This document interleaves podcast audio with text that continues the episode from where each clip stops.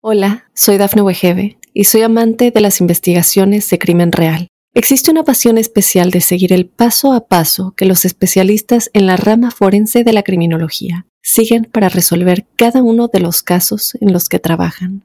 Si tú, como yo, eres una de las personas que encuentran fascinante escuchar este tipo de investigaciones, te invito a escuchar el podcast Trazos Criminales con la experta en perfilación criminal, Laura Quiñones Orquiza en tu plataforma de audio favorita. Óyenos audio. Vos podés ir a dormir a la casa de mi tía y vas a sentir ruidos, van a, vas a ver cosas y así en la casa de mi prima lo mismo y en la de mis hermanas creo que hasta un poquito más fuerte incluso. Ella cuenta que una noche durmiendo siente que le agarran del pie, ve que había una mujer parada vestida, ella veía todo de negro y lo primero que dijo es que en nuestra casa había entes oscuros que nos vigilaban cuando dormíamos. Me acuerdo que mi mamá cuenta que esa cuñada va y le dice que su único hijo se va a morir y que ninguna va a vivir tranquila, digamos. Cuando entramos a la casa era impresionante el olor a, muerto, a mm. carne podrida que había en el hogar. Hola, soy Dafne Wegebe y soy amante de las investigaciones de crimen real. Existe una pasión especial de seguir el paso a paso que los especialistas en la rama forense de la criminología siguen para resolver cada uno de los casos en los que trabajan. Si tú, como yo, eres una de las personas que encuentran fascinante escuchar este tipo de investigaciones, te invito a escuchar el podcast Trazos Criminales con la experta en perfilación criminal, Laura Quiñones Orquiza, en tu plataforma de audio favorita.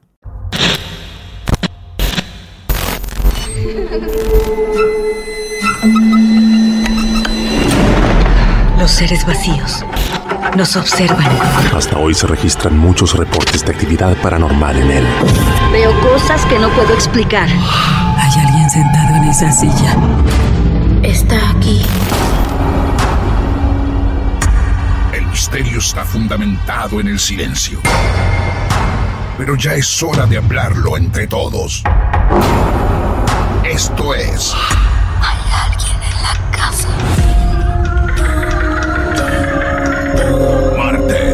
de misterio. Es divertido asustarse a veces, ¿no?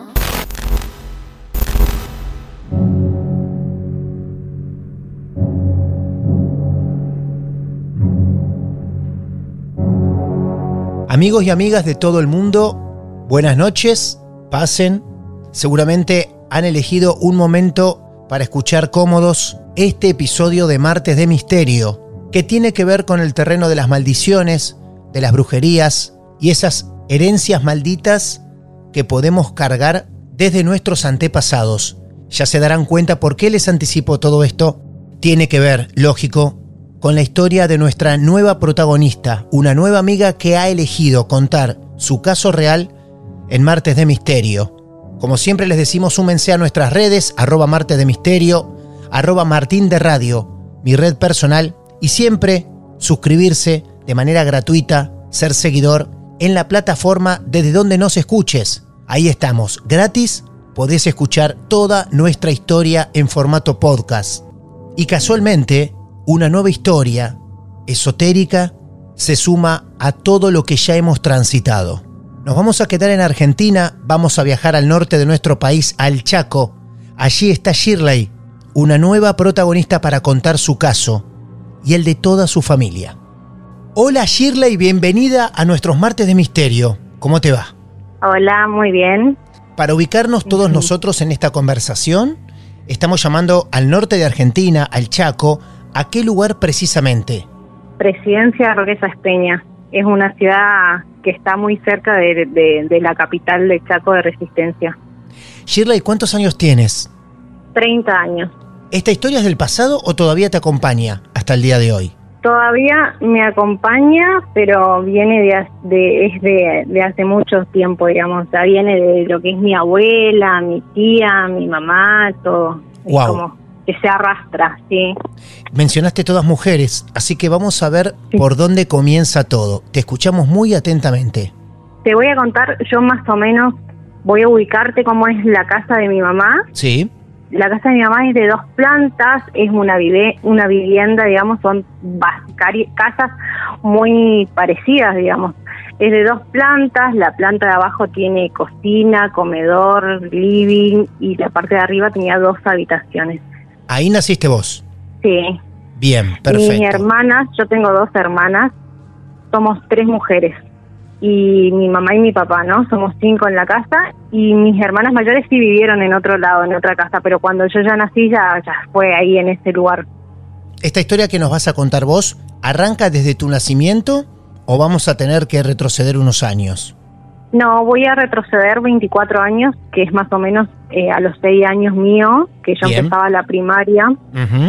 Bueno, mi casa era, siempre pasaron un montón de cosas y el lugar donde más eh, actividad había, digamos, o donde más teníamos miedo de estar era nuestra habitación. Yo dormíamos las tres hermanas juntas en la misma habitación y era una habitación muy... Eh, no sé, vos pasabas porque subías la escalera y la primera habitación que estaba era la mía, después mi mamá y enfrente en el pasillo, digamos, en dirección a la escalera el baño, ¿no? Vos cuando subías la escalera, que era muy te daba mucho miedo también esa escalera hasta el día de hoy. De hecho, mi mamá en la actualidad, por ejemplo, si tiene que ir a prender la luz del pasillo, va antes que oscurezca porque después no quiere ir porque tiene miedo. Ah, el dato que acabas de eh, tirar es muy, muy efectivo. Hoy por hoy tu mamá visita las zonas de las escaleras tratando que no sea de noche. Sí, tiene que estar todo iluminado y ocurrían, las cosas ocurrían tanto de día como de noche, como que no había un horario fijo, digamos, no es que pasaba todas las noches nomás, vos podías estar de día y, te sucedían cosas. Bueno, a mis seis años yo iba a la escuela, eh, turno tarde, digamos, entraba a las una del mediodía y salía tipo seis, seis y media. Y recuerdo una vez estar cambiándome preparándome para la escuela, mis hermanas, mi mamá, todos estaban en la parte de abajo, yo estaba en mi pieza y escucho que la ducha se abre sola, entonces cuando me estoy eh, llegando al lugar, la tapa del inodoro, digamos que estaba abierta, se cerró con una fuerza impresionante. De ahí bajé corriendo y, y estaba muy asustada y imagínate que era de día, estaba todo abierto, re iluminado y yo no, no había forma de que yo esté sola en la parte de arriba. Siempre tenía que estar mi mamá, mis hermanas, alguien. No, no se podía, digamos. Era muy... es, la sensación era muy fea, digamos. Yo tengo, mis historias son así como, te puedo te voy a ir contando lo que más recuerdo y por ahí van a ver cosas eh, diferentes. Como que en la misma historia van a haber varias historias, digamos. Sí, sí, perfecto. Antes de esto, antes que a vos te pase esto, ¿venías escuchando a través de comentarios de tus hermanas, de tus padres, qué cosas pasaban en la casa? No, porque mi mamá siempre que nosotros contábamos algo era la típica de no pasa nada, se te habrá hecho, no, y entonces como que quería hacer eso, pero ella sabía bien ya, digamos que sí pasaban cosas. Bueno, era una forma de cuidarlas a ustedes, ¿no? Siendo tan pequeñas. Sí. ¿Cómo avanzamos? Eh, bueno, y después recuerdo, bueno, a las noches Martín era impresionante, nosotros subíamos, nos acostábamos y, sentías las sillas del comedor moviéndose, los cubiertos como que caían. Eh, tengo todavía el recuerdo de mi mamá y mi papá bajando por las escaleras tipo en hortadillas pensando que había entrado alguien a robar porque era impresionante el ruido, o sea, claro. todas las noches era así hasta que tuvimos como un límite y dijimos, no, no puede seguir así y vinieron a bendecir la casa y todo, pero era eh, las sillas se te movían, vos escuchabas cómo arrastraban las sillas, eh, los cubiertos, viste cuando como que alguien está lavando un estilo así y no había absolutamente nadie abajo, porque mi papá se levantaba muy temprano al otro día a trabajar, entonces nosotros dormíamos a las 10, ya estábamos arriba durmiendo ya. Lo bueno de esto, si es que podemos decir que es bueno, es que lo vivían todos allí, en esa casa no era solamente de una sola persona o de vos nada más, sino que de todos. Sí. Bueno, el siguiente relato es, eh, te voy a contar, eh, no me pasó a mí en persona, pero sí a mi hermana, la del medio, la de, es de 35, ella tenía 15 años, yo tendría 10. Una madrugada, acá no sé si allá es lo mismo, pero acá nosotros, nuestros padres nos sacaban la puerta de la pieza porque, eh, no sé, costumbre de ellos, como que no querían que nosotros te- nos, en- nos enojemos y nos quedemos encerradas o cosas así que ellos decían. Y no teníamos la puerta de nuestra habitación. Mirá vos, qué extraño. Yo es la primera vez que lo escucho. Sí, sí, nos sacaban las puertas. Bien, no existía la puerta entonces, no podían quedar nunca encerradas. Teníamos una, no, no, teníamos una cortina, una cortina, pero nunca la teníamos cerrada igual, o sea que no funcionaba. Y bueno, y recuerdo que eh, yo dormía con esta hermana en la misma cama. No sé cómo te puedo explicar. La cama daba en dirección a la pared que daba la escalera. No sé si se entiende. O sea, uno subía y la primera puerta que encontraba a mano izquierda era en nuestra habitación. Sí, perfecto. la cama daba en dirección a lo que era la pared de la escalera. Bien. Entonces, ella cuenta que una noche durmiendo siente que le agarran del pie y cuando abre los ojos, por el reflejo de las luces de afuera y eso, ve que había una mujer parada vestida, ella veía todo de negro, ¿no? Ajá. que la miraba. Entonces ella lo pri- primero que piensa es mi mamá me vino a ver si estábamos durmiendo o algo así, entonces eh, le dice mami, le pregunta y no le contestaba y esa figura se da la vuelta y baja y dobla como para bajar la escalera, no dio, no siguió la pieza de donde eran mis padres, digamos, sino que baja la escalera. Entonces ella inmediatamente se reincorpora en la cama y se y espía tipo en la escalera, saca la cabeza y no estaba nadie. Entonces va corriendo a la pieza mi mamá para ver si era mi mamá realmente y mi mamá y mi papá estaban durmiendo. Se espantó y me acuerdo que nos despertamos porque se largó a llorar ahí cuando se dio cuenta que no era nadie que de nosotros, digamos, a los gritos, porque ella era chica todavía. Me imagino la situación para ella en ese momento, ustedes despertando sin entender absolutamente nada y lo real que lo vivió. Sí, porque ella sintió todo bien, como le tocaron el pie y todo. Mm, Incluso ella pensó que era mi mamá. No pensó en, en nada paranormal, digamos. Claro. Ella dijo, ah, es mi mamá. Y cuando se dio cuenta, no no estaba más eso. Entonces No. me acuerdo de, de mi papá y mi mamá bajando otra vez la escalera para ver si era alguien que entró a la casa y no había absolutamente nada. Las puertas estaban trabadas, todo. No había forma de que fuese alguien. y qué pequeñas, y qué pequeñas. Acá en esta parte ya te salteo ya mis 22 años más o menos, porque en todo el proceso ese pasaban lo mismo, sentíamos los mismos ruidos. Ya quedé sola en la casa en este tiempo, ya estaba sola, mis hermanos se casaron, se fueron cada uno a su a sus nuevos hogares y quedé yo solita en esa habitación. Ellas felices de haberse ido de ahí. Ella, no, no tan felices, Martín, porque este es un dato que te voy a dar. A ver, que no sucede solamente en la casa de mi mamá, por eso yo te cuando Ah. empecé te dije que esto venía de hace mucho y de toda mi familia. Vos podés ir a dormir a la casa de mi tía y vas a sentir ruidos, van a, vas a ver cosas y así en la casa de mi prima lo mismo y en la de mis hermanas creo que hasta un poquito más fuerte incluso. wow. Y en mi actual vivienda, que ya no vivo con mi mamá también. Me quedo sola en esa casa. Esto fue en, un- una siesta, digamos, 3, 4 de la tarde, de esos días muy nublados. Me acuerdo que el día estaba, llovía, estaba muy gris, muy oscuro. Yo estaba sola en la parte de abajo, mirando la tele, y estaba sentada en en el living que daba en dirección a la puerta de entrada de mi casa, que en ese tiempo era la casa de mi mamá también, ¿no? Y mi hermana tenía un, eh, mi sobrino era, el primer sobrino era un bebé todavía en ese tiempo, y yo escucho que el picaporte de la, de la puerta de entrada se empieza a mover. Entonces yo automáticamente digo, ah, es mi hermana, vino con mi sobrinito. Y cuando voy llegando a la puerta, te puedo llegar a decir que estaba a, a menos de un metro de distancia, el picaporte a full se movía. Yo digo, ya va, onda, que dejen de, de hacer así la puerta.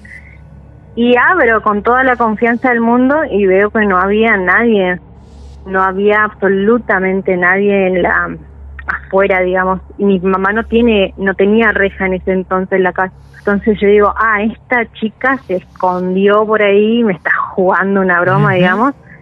Voy y busco atrás del auto de mi viejo, de mi vieja, nada. Salgo afuera en la vereda y no había absolutamente nadie, pero era casi imposible porque si era alguien, después como yo pensando, digo, eh, voy a escuchar que corrió o algo porque estaba a menos de un metro cuando el picaporte estaba full moviéndose, digamos. Vos ahí ya estabas viviendo sola, decías, y dormías sola, ¿no?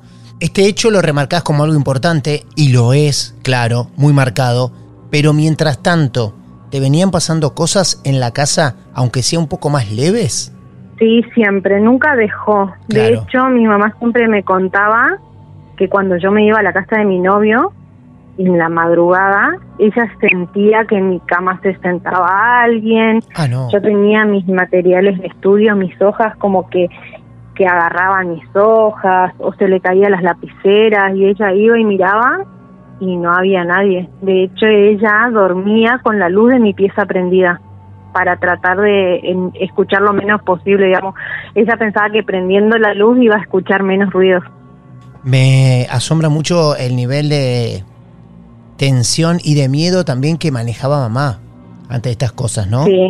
Combatir el miedo con luz. ¿Ahí tenías cuántos años vos cuando ocurre esto de la puerta? 22 más o menos. 22. Bien. Ajá. Bueno, lo próximo es ahí días después nomás de esto. Yo estaba en el comedor estudiando sola también una siesta, mi mamá y mi papá estaban durmiendo y viste cuando estabas mirando, creo que estaba en un noticiero, pero cualquier cosa, y yo concentrada en mis estudios, en un momento vos estás lo más tranquilo y como que de, pronto el corazón te, se te empieza a acelerar y sentís que no estás sola. Bueno, me, empezó, me empecé a sentir así como que alguien me estaba mirando. Recuerdo que yo tenía en dirección a la escalera que, teníamos miedo, un terror terrible miro para la puerta y no había nadie. Y digo, ah, bueno, no trato de hacerme la tonta y de, de seguir haciendo lo que estaba haciendo, pero cada vez me sentía como más observada, más nerviosa. Me acuerdo que volví a voltear otra vez, no había nadie, o sea, no estaba nadie. Y cuando me doy vuelta, la silla que estaba a mi costado izquierdo se hace como 10 centímetros o 20 centímetros para atrás sola. Recuerdo que me levanté, nunca corrí fuerte, pero ese día creo que fue lo más rápido. O sea, hice un salto y salí corriendo y me acosté entre el medio de mi mamá y mi papá. Mira dónde terminaste. Hasta ahora te cuento y se me pone la piel de gallina. Claro. Ahora, un poco de ansioso te pregunto. Vos me decías, al principio me mencionabas todas mujeres en la casa, me mencionabas a tu abuela, a tu tía. ¿Ellas te contaban cosas que le pasaban a ellas antes de nacer? ¿Ellas llevaban adelante alguna práctica o es simplemente lo que me dijiste, no tan simple, que en diferentes hogares también pasaban cosas?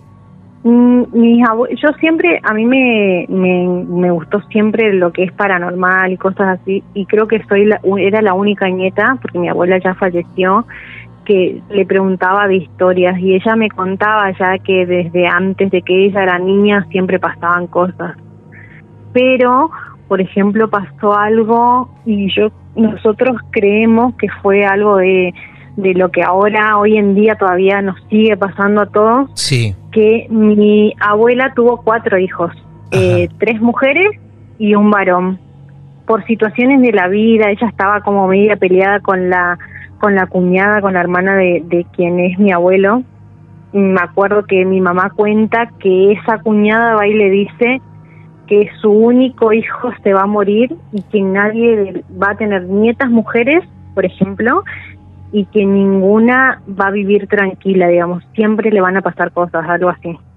Y aunque no lo creas, Martín, dos meses después mi tío tiene un accidente y muere a los 18 años.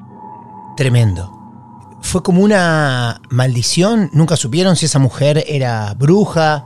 Mi, mi mamá dice que era media rara, pero no, o sea, nunca se enteraron porque ellos como que no visitaban, menos después de eso que ocurrió, digamos. Y todo se dio tal cual se lo dijo. Falleció el Tal hijo de cual. ella y todas mujeres después, a partir de ahí. Y mis tías tuvieron, tengo dos tías y cada una tuvieron una mujer cada una, incluso eh, mi mamá tiene un varón, queda embarazada de un varón, pierde el embarazo y Ah, no. tuvo tres mujeres, ¿no? Sí. Qué Todo impresionante. se cumplió tal cual. La maldición de las mujeres. Claramente. Sí. Después de eso, eh, ya mis primas y hermanas sí tuvieron varones, pero ella da a entender de que mi abuela va a tener hijas mujeres y nietas mujeres. Y que en todo lo que, o sea, siempre iba a estar envuelta en lo que es paranormal. En todas las cosas que pasan, es como que sí, lo predijo, digamos. Hijas y nietas iban a sufrir por años esto que hoy ustedes están sufriendo, ¿no? De hecho, la casa de mi mamá fueron dos veces a, a bendecirla. Se calmaba por ese tiempo y después volvía otra vez todo lo mismo. ¿Iban curas? ¿Quién iba? ¿Sanadores? ¿Sanadoras? No, sí, cura. ¿Y Porque qué? nuestra casa está cerca de una iglesia. Ah. ¿Y qué decían cuando iban? ¿Notaban algo? Yo me acuerdo que a mí no me contaban nada porque lo hacían en el momento que yo estaba en la escuela. Entonces después como que nadie quería hablar nada de eso. De estos hechos que elegiste contarnos y destacarnos, intuyo debe haber muchos más. Hay uno que es como el más importante de todos, el que más sufriste. Hay uno que te quería contar, Sí, que acá voy a tener que volver a retroceder. claro. en, en el 2007 una de mis tías fallece. Eh, yo tenía 14 años porque fue un mes antes de mi cumpleaños. Yo tenía 14 años. Eh, recuerdo que, bueno, se, se hizo el velatorio, el entierro y mi prima, que es la hija de ella, que es única hija, digamos, tiene mi misma edad. Entonces éramos como muy compañeras nosotros. Yo me quedé sola con ella en la casa de, ella, digamos, de la casa de mi tía difunta, ¿no? Y recuerdo que en ese tiempo estaban esos los celulares que no tenían WhatsApp, ni cámaras, ni nada. Y yo estaba jugando, estábamos sentada en la parte de afuera, obviamente triste por la situación, y yo tratando como que de, de olvidar todo lo que estaba pasando jugando con el celular.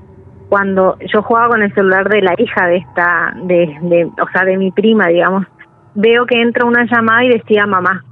Entonces eh, le digo a mi prima, no me, no me llames, ella estaba al lado mío sentada, ¿no?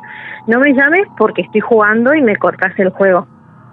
Y ella me mira como, así como cara con, ¿qué me está hablando? ¿Qué? Me dice. Y no me llames, le digo yo. Y sigo jugando y quedó ahí la situación, había dos amiguitas más que estaban afuera con nosotras. Y sigo jugando y al rato otra vez llamando, o sea, empezó a sonar el celular, llamando mamá, decía. Y le digo, mira, me estás llamando, no me llames. Y me mira y me dice, pero si el celular de mi mamá está adentro cargando. y cuando nos vamos, Sí. estaba el celular adentro de la pieza de ella cargando la batería, digamos, no, no había forma. Y para mí esa fue una de las historias más fuertes porque también me quedé con la duda de que qué pasaba Claro. y yo atendía el teléfono. Claro, totalmente. Claro. Aparte, también me pongo a pensar, Martín, ese celular estaba todavía en uso porque ella lo usó a, a poquito a días antes, digamos, o sea, imposible que tuviera la línea otra persona porque no es que pasó No, no. años, sino pasó ahí, en el momento. Sí, sí, Fue- por supuesto. eso, eso fue para mí muy fuerte, muy conmove- conmovedor, digamos. Y siempre me quedo como que dice, ay, ¿por qué no atendí la llamada y no agarré? Y el miedo que me dio, recuerdo que, que como que no sé si la rechacé o qué, pero las llamadas incluso quedaron guardadas en el teléfono, dos llamadas de mamá, digamos, quedaron. Pero nunca, no, no la atendí, no sé qué pas- me hubiese pasado si atendía también. Hola, soy Dafne Wegebe y soy amante de las investigaciones de crimen real. Existe una pasión especial de seguir el paso a paso que los especialistas en la rama forense de la criminología siguen para resolver cada uno de los casos en los que trabajan. Si tú, como yo, eres una de las personas que encuentran fascinante escuchar este tipo de investigaciones, te invito a escuchar el podcast Trazos Criminales con la experta en perfilación criminal, Laura Quiñones Orquiza, en tu plataforma de audio favorita.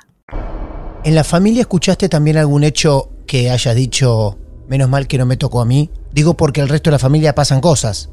Sí, te puedo contar eh, uno de los que pasó hace muy poquito, creo que hace dos semanas atrás, que mi hermana contó en su casa. Ajá.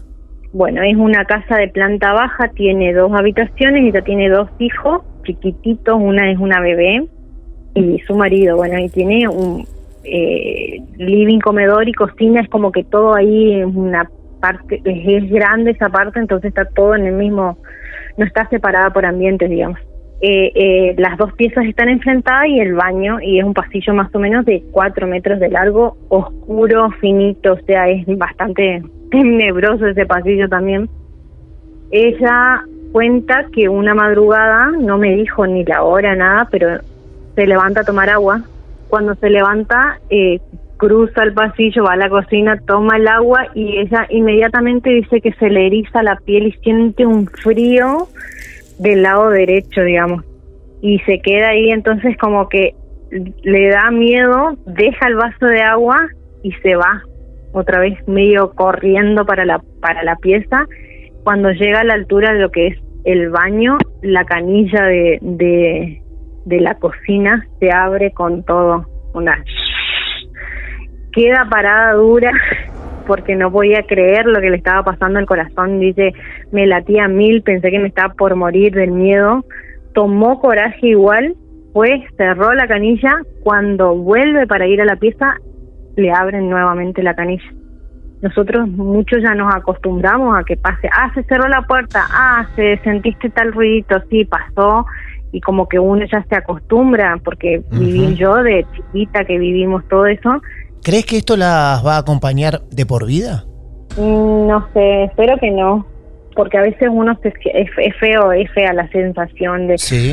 de no, no estar bien, digamos, o de tener miedo de apagar la luz o no poder. Yo, toda de que mis hermanas se fueron y que quedé yo en la en la casa sola, en la habitación esa sola, yo dormía con una luz que parecía un reflector.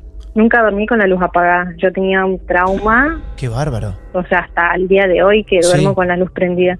Sí. Con tu con No. tu pareja, tu compañero, dormís con la luz prendida.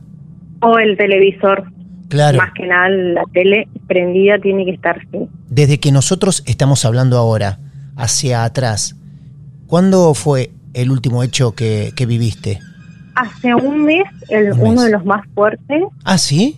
en mi casa somos nosotros dos, mi pareja y yo, y tenemos dos gatitas. Una de ellas duerme arriba de donde están las valijas, ponemos valijas arriba del placar y ella sube ahí y duerme ahí tranquila. Y la otra duerme, que está ahora al lado mío, duerme eh, en la cama con nosotros, pero a veces se va a una punta de la cama del lado de él y otras veces se va de mi lado. Esta vez estábamos durmiendo, viste cuando los gatos eh, buscan entrar por la sábana que vos sentís que van caminando, Sí. bueno, yo sentía como que que mi gata estaba buscando entrar por abajo de mi sábana y se sube arriba de mis piernas. Entonces yo dormida la, la empujo como sac- sacándola porque me incomodaba. Pasó un ratito que la saco y al ratito otra vez siento otra vez que me busca y otra vez se sube arriba de mis piernas. Vuelta a sacarla y me vuelve a hacer una tercera vez, a lo que yo me levanto, miro el celular y veo que eran las 3 de la mañana esta vez y miré la hora y empiezo a iluminar con el celular y la veo a mi gata del otro lado, dormidísima mal, o sea, del lado de, de los pies de mi pareja, pero encima para el otro lado, no entre el medio de nosotros dos. El otro lado, entonces yo dije, ay no, se bajó la otra y yo buscando y veo que la otra estaba durmiendo arriba de la, arriba del placar. Totalmente. Me recorrió un frío, Martín, Claro. no te imaginas, o sea, me fue para mí porque yo eh, me levantó eso, o sea, yo no, no es que estaba soñando que me pasó, no, me levantó, ya incluso en la segunda vez que me que me que se me sube la, la gata, que yo pensaba que era la gata y no sé qué Y era. no es. Llegaste a tocarlo con los pies o a tocar eso con los pies. Lo sentiste en los pies. Sí, sí, en los pies. Y ahí se quedó, no avanzó hacia el resto del cuerpo. No, No. Yo quiero contarles algo a los oyentes y también a Shirley sin preocuparla demasiado, pero como para que puedan entender la veracidad de su testimonio. En el momento que estamos grabando esta entrevista con Shirley, todavía no hemos publicado el episodio número 257 que llamamos El año maldito. Si todavía no lo escucharon, Shirley tampoco lo hizo, van a encontrar un relato muy similar. Van a encontrar una escena muy similar en parte del relato de la niña protagonista de ese episodio. Algo muy parecido, creyendo que su gata se subía encima suyo y que no era su gata. Es muy parecido, por eso quiero destacar esta similitud increíble en las dos historias, o en una parte de las dos historias, porque todavía al registrar este testimonio no subimos el episodio número 257 llamado El año maldito y coincide perfectamente en lo que a dos personas, la protagonista de Chile y Shirley de aquí, de Argentina, del Chaco, le ocurre algo muy similar. Y la verdad que les puedo garantizar que si uno se pone en la situación de ambas protagonistas, es terrorífico, realmente. Pasa, acá en esta casa pasaron también muchas cosas. De hecho, me acuerdo, te, te, lo hago así muy, te lo resumo bastante. Tú, en el momento en lo que estábamos en pandemia, estuvimos mal los dos de salud y, y íbamos tantos médicos que también teníamos miedo por el COVID y todo eso. Y dijimos, bueno, vamos a ir a una señora que, que es curandera como último recurso que a veces uno desesperado busca solucionar algunos problemas. Fuimos y lo primero que dijo es eh, que en nuestra casa había entes oscuros que nos vigilaban cuando dormíamos. Entonces recuerdo que fue un sábado y nos dijo, bueno, ahora las energías van a estar mucho más movidas porque saben que, yo estoy tratando de solucionar esto, nos decía la curandera. Y bueno, cuando llegamos a la casa estábamos bien, nos acostamos esa noche a dormir. Tres de la mañana en punto, me acuerdo de esto también, él se levanta gritando, diciéndome que, que se estaba muriendo, sentía una sensación de que se estaba muriendo. Entonces a lo que me dice, llévame porque me está dando una CB, él me decía. Y yo lo veía que temblaba, o sea, muchísimo nos asustamos un montón. Lo agarré, yo vivo cerca del hospital, agarré el auto y lo llevé a la guardia. Tipo 6 de la mañana volvimos y cuando entramos a la casa era impresionante el olor a, a, muerto, a, Mm. carne podrida que había en, en el hogar. Y nada justificaba que esté ese olor ahí. Nada. Incluso esa tarde yo limpié toda mi casa, estaba re limpia, había olor a perfume de piso, a de ambiente, todo, o sea, era imposible, no había nada que pueda haberse descompuesto, una carne afuera, nada, nada, nada. ¿Y en el hospital qué le dijeron cuando lo llevaste urgente? Que era un ataque de pánico. Y lo impresionante fue, bueno, me acuerdo que yo la llamo a una amiga y me dice, endecí la casa o, o hace algún ritual que a vos te sirva y como que selles las puertas, digamos, con un detente o cual cosa así. Yo me acuerdo que lo primero que se me ocurrió que yo tenía un- una botellita de agua bendita y empecé como a rezar, digamos, y en todas las aberturas, o sea, en todas puertas y ventanas, empecé a marcar una cruz. El olor desapareció al rato, digamos, pero fue Claro. impresionante, o sea, Claro. fue- nos invadió ese olor a podrido que y muchas veces así, durmiendo en la madrugada, yo me levantaba, o sea, y era en un sector. Si yo me movía Sí. un poquito más a- más adelante, no lo sentía. Si me volvía un poquito más al costado mío, bien al costado mío de la cama, sentía ese olor a podrido. Muchas veces me levantó eso. ¿Hoy convivís con mucho miedo, Shirley? No tanto como antes, porque estoy como más acostumbrada y como que ya me manejo más con que me pasa algo, ya prendo algún saumerio, un palo santo, cosas así, trato Claro. como que de las energías y todo eso. Qué maldición Sí. terrible le echaron a, a tu abuela en ese momento. Ojalá de acá a unos días, semanas, meses, años, ojalá no sean años, puedan encontrar una solución para siempre. Ojalá, ojalá que te mande un mensaje de acá dentro de cuatro o cinco meses y te diga, Martín, no pasa más nada. Sí, totalmente. Eso esperamos. Bueno, compañera, amiga, nueva amiga de Marta del. Misterio, te agradezco todo esto que nos has contado. Siempre valoramos la confianza que ustedes nos brindan de contar todo esto, que sabemos que no es fácil, pero que también les trae cierto alivio. Así que esperemos haber ayudado un poco en tu interior. Gracias, muchas gracias. Un beso grande, saludos. Adiós, hasta luego. Cuidado con lo que desean, cuidado con lo que maldicen, sobre todo si te maldicen. Miren desde dónde viene esta carga negativa, podríamos decirle, oscura, que nació en una maldición a su abuela y hasta el día de hoy, una de sus nietas, Shirley, lo sigue atravesando. Sea del pasado o de la actualidad, siempre te decimos y te invitamos a que si estás a gusto, vengas aquí, a nuestra casa, a contar tu historia. Nos podés contactar en redes sociales, arroba martes de misterio, y te pones en contacto con nosotros. Con paciencia, te aseguro que vas a ser protagonista de uno de nuestros capítulos. Siempre bienvenidos todos y todas. Nuestros oídos atentos desde cualquier parte del mundo, como el resto de los oyentes, para escucharlos. Para escucharte. Mi nombre es Martín Echevarría y ya doy por hecho que nos vamos a encontrar en el próximo episodio. Gracias y muy buenas noches. Esto es Martes de Misterio.